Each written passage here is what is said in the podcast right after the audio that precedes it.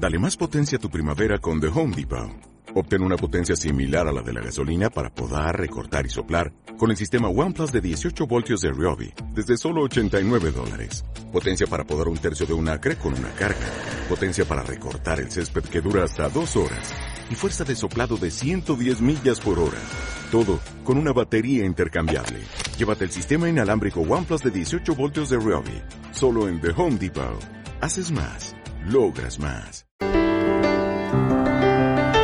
Hace unos días, la Guardia Urbana de Barcelona arrestó a la madre de una niña de tres años que fue encontrada de madrugada llorando y gritando en el balcón de su casa. Pasaron dos horas hasta que apareció la madre, que fue detenida, tenía 20 años, fue detenida por un presunto delito de abandono y otro de maltrato, porque la niña presentaba síntomas de desnutrición y falta de higiene. Ana Clara Belío es socia fundadora de ABA Abogadas. Ana Clara, buenas tardes. Hola, buenas tardes. Bueno, estas noticias mm, llegan, noticias parecidas de vez en cuando, y al menos a mí me provocan varias sensaciones. O sea, primero pienso, pues lo primero que pienso es cómo se puede dejar sola a una niña de tres años. Eh, suele ocurrir mucho más de lo que parece, solo nos enteramos de eh, cuando se convierte en noticia. Y esa es la primera impresión que le queda a uno, ¿no? Luego eh, pienso que todos los padres hemos hecho algo parecido alguna vez, por unos minutos, por una hora, y entonces me planteo ¿Cuándo eh, entra en función la policía o la administración y hasta cuándo es responsabilidad y hasta cuándo es dejadez? Porque luego algunos casos sí que es verdad, como el de esta chica, eh, bueno, pues hay más en la vida, ¿no? Eh, y eso queríamos hablar, de la edad en la que los padres somos absolutamente necesarios, por llamarlo de alguna manera, para los hijos. Es decir, la edad legal a la que nos puede la ley decir, usted no está donde estaba.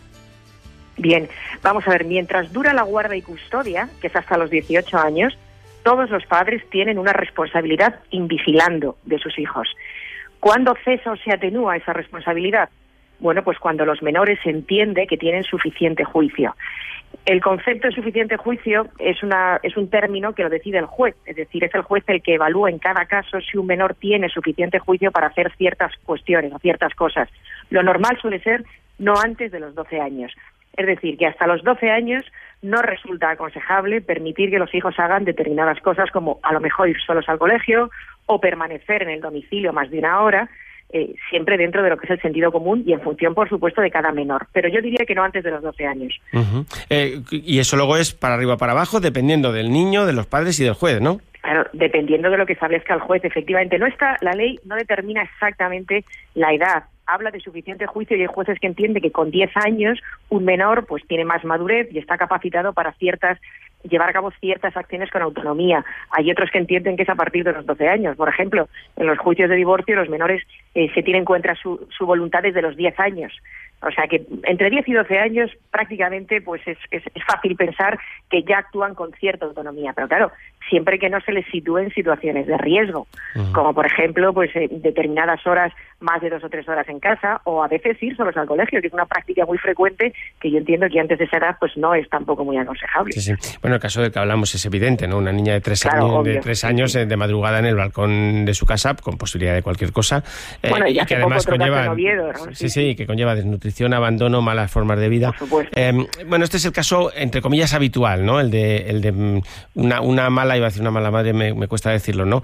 Una, una mala maternidad, una, mala maternidad, ¿no? Eso es. altamente irresponsable, es decir, eso es causa de privación prácticamente no de custodia, sino casi de patria potestad, es decir, eh, cuando se sitúa un menor en, un riesgo tan, tan terrible, porque con tres años solo en un domicilio, hay que recordar que la mayor parte de los accidentes son los accidentes domésticos. Entonces, pues claro, un crío pues puede cometer pues cualquier error, obviamente por la edad que tiene, ¿no? Eso es, eso es gravísimo, igual que hace poco una madre noviedo que había dejado en situación de abandono a tres menores por debajo de los siete años, ¿no? Durante una semana, claro, eso es una barbaridad. Lo que pasa es que ahí estamos hablando, como decía yo, de un caso de los típicos o tópicos que, que suele luego eh, leer la noticia y acabas ahí, ¿no? Pero mm, lo que yo quería preguntar es, esto no, no, es normal que le pase a una familia normal, ¿no? Dejar a una niña a las 3 de la, madrugada sola con tres años. Pero bueno, sí que hay situaciones en, en, las que yo, como yo lo he hecho como padre, mm, eh, dudas en un momento, bajo, subo, le dejo eh, y, al final a lo mejor lo haces. ¿En qué momento la ley puede eh, decir a un padre o a una madre, entre comillas, normales, que no lo han hecho bien y castigar? Hombre, hay ciertos descuidos que pueden ser negligentes y hay otros descuidos que no. Por ejemplo, dejar a un menor en verano dentro de un automóvil eh, cuando hace calor para ir a comprar al supermercado, yo entiendo que puede ser un descuido negligente. Y de hecho hay accidentes que por desgracia se producen por asfixia involuntaria de los padres y luego yo estoy segura que a los padres les da tal ataque de ansiedad al comprobar los resultados y ya ha habido casos. Eso yo entiendo que sería un descuido negligente. Si realmente es una cuestión muy puntual eh, no frecuente y justificada, incluso por una urgencia, una necesidad del progenitor, pues hombre, sería un descuido justificable. Pero hay que evitar ese tipo de situaciones por debajo de los 10 años. Es decir, no debería, como norma general, dejarse a un menor nunca en el domicilio con menos de 10 años. Y, desde luego, no más allá que de un tiempo estrictamente necesario y prudencial. Porque además a esas edades ni siquiera usan el móvil a veces, ¿no? Sí, sí. sí. No, no, lo que quiero decir es que en estos casos, por tanto, el juez eh, así como en el caso de, los habituales, el juez eh, evalúa el suficiente juicio del menor. ¿En estos otros casos el juez evalúa el suficiente juicio de los padres? Ah, por supuesto, sí, sí, sí, sí. Y, la negligencia o no, o diligencia en el cuidado del menor para retirarle provisionalmente la custodia, atribuírsela al otro progenitor o tomar medidas más drásticas como que el menor pase a la Comunidad de Madrid o a los servicios sociales, por supuesto. Claro que si el juez debe, está obligado a valorar eh, la responsabilidad del padre o de la madre que ha tenido en esa situación de riesgo, sobre todo si se ha sometido al menor en situación de riesgo o no o si era o no evitable esa situación de riesgo. Por cierto, que la edad de los menores varía mucho para muchas cosas. O sea, no es la misma para conducir, para beber, para votar, para casarse, para tener relaciones con adultos, para abortar, para entrar en una fiesta. Correcto. No, eh, esto, Pero eh, se, va adelantando cada vez más. Sí, no, creo que estamos haciendo adultos a los niños muy anticipadamente. Sí, no, la, edad es verdad que se va adelantando, pero la edad legal eh, no debería decirse, que me da igual, no digo yo de hablar de, ni de 18 ni de 14, ¿eh? que, me da, ¿no habría que igualarla o a 18 o a 14 o a 16 o a 15?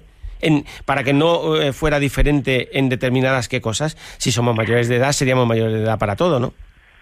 Ya, lo que pasa es que no todas las acciones son iguales. Es decir, eh, un menor puede opinar sobre con quién desea vivir en caso de divorcio a partir de los 10 años y en cambio no puede consumir bebidas alcohólicas hasta los 18 ni en teoría tener relaciones sexuales anteriormente si no son consentidas con 16. Es decir, no todas las acciones revisten la misma gravedad o la misma trascendencia, pero bien es cierto que se viene adelantando la edad. Es decir, se puede a los 16 años emancipar a un hijo y con 14 se puede, puede contraer matrimonio con dispensa judicial. O sea que es cierto que incluso con 14 años un hijo se puede casar. O sea que se tiende, la ley tiende a hacer adultos, en mi opinión, quizá demasiado pronto anticipadamente a los hijos, porque opinan y participan de ciertas decisiones que les afectan de manera muy trascendente. quizás sí habría que igualar la edad, lo que pasa es que es difícil igualar una misma edad para todas las acciones comunes. Ya, ya, no, lo, único que a mí me sorprende que hay edades que a mí al menos me parecen como muy cortas para determinadas que cosas y sin embargo hay, hay, otras que hasta los 18 digo, me eso, yo ya con 15 lo... Sí, no se puede ver una cerveza. Estaba superado, ¿no? Vamos, o sea... sin duda, sin duda. Bueno, sí, sí. Pues eh, Ana, Clara, Ana Clara Belío, socia, fundadora de ABA Abogadas, eh, muchas gracias una vez más por atendernos. Gracias a vosotros, un placer. Hasta otro día. Hasta luego.